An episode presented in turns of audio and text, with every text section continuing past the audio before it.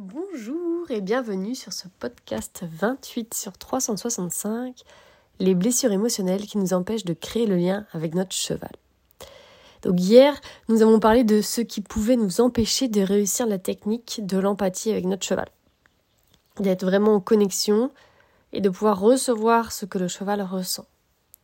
D'ailleurs, j'ai fait un petit montage euh, de la séance 3 avec euh, Cyr donc si tu veux voir l'empathie, justement, on voit quelques extraits où j'en fais. Donc il y a le lien YouTube là par mail ou sinon tu vas directement sur mon YouTube. Donc quand on a une blessure émotionnelle qui est activée, c'est plus difficile de pouvoir écouter son cheval parce qu'on porte un masque. Donc je ne suis pas une experte hein, sur le sujet, donc si vous êtes intéressé pour en savoir plus, je connais une professionnelle qui est vraiment, elle, à fond là-dedans. Et je peux éventuellement lui demander de faire un podcast avec moi si vous avez des questions et lui poser vos questions. Voilà. Donc à vous de me dire si ça vous intéresse, si vous avez des, questions et me les envoyer par email.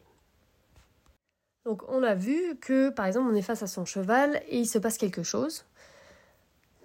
Le cheval se comporte pas comme on veut qu'il se qu'on se comporte, ou on est, je sais pas, il y a des gens autour de nous, y a, on croise une voiture et puis qui passe un peu près, etc. Bref, il y a une situation qui arrive et bam, on a des émotions. Et donc on a vu, et je parle régulièrement, que euh, bah, du coup il y a un besoin qui n'est pas comblé, donc il y a des émotions qui arrivent et on va aller chercher le besoin et euh, voilà, donc pour se sentir mieux. Mais il y a des situations qui se passent où ça va aussi réveiller des blessures émotionnelles. Et là, c'est un peu plus compliqué parce qu'on on switch, on part dans notre mental et on est réveillé, notre blessure est réveillée. Donc d'après Lise Bourbeau, il y a cinq blessures. On appelle ça les cinq blessures de l'âme. Et c'est des blessures qui euh, se font chez l'enfant, donc quand tu étais enfant, euh, de zéro à, ou peut-être avant même dans le ventre, je sais pas trop, et euh, jusqu'à, je crois, 6 ans selon les blessures. Voilà.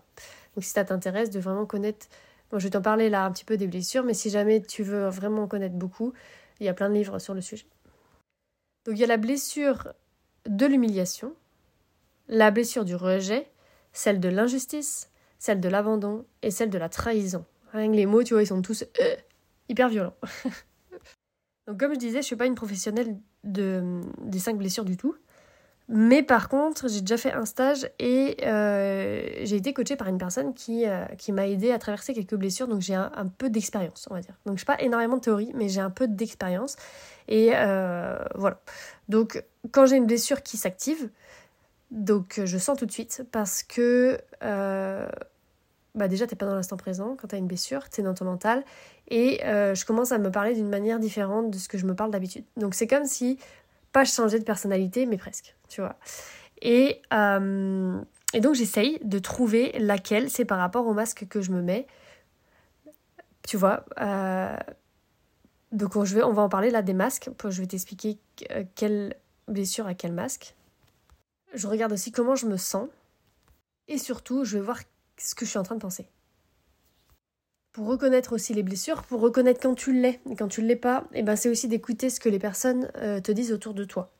Et comme ça, tu, quand les personnes, te, par exemple, te font un reproche, entre guillemets, euh, et bah du coup, tu vas te dire, ah bah tiens, elle me dit ça maintenant, donc peut-être que je suis dans la blessure de ci ou de ça, ou que je l'ai été dans la journée. Je vais en parler juste après.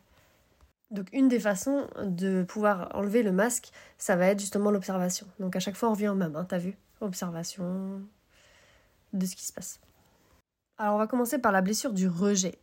Donc quand on a euh, la blessure du rejet qui est activée, on va porter à ce moment-là le masque du fuyant. On veut fuir. Tu vois, tu as une personnalité, d'habitude tu fais tout, tu vas direct, limite tu confrontes les gens et tout, et d'un coup tu te retrouves à fuir. Bah tu vois, là il y a un problème. Tu vois, c'est pas que tu as changé de personnalité, c'est que tu es en train de porter justement un masque. Et là, à ce moment-là, l'attitude qu'on a, c'est que euh, on se sent nul et sans valeur. Tu vas pas me dire que tous les jours tu te sens nul et sans valeur. Enfin, j'espère pas pour toi. Il y a des jours, oui. Et ben en fait, c'est quand tu es en train de porter ce masque-là. Donc ça, ça arrive hein, quand je fais des immersions, notamment, ou des stages, que bah, je pousse un peu les couples euh, à se dépasser. Et du coup, le cheval ne fait pas forcément les choses, etc. Tu vois, parce qu'il y, a besoin d'empathie, a de, plein de choses à faire, quoi, tu vois.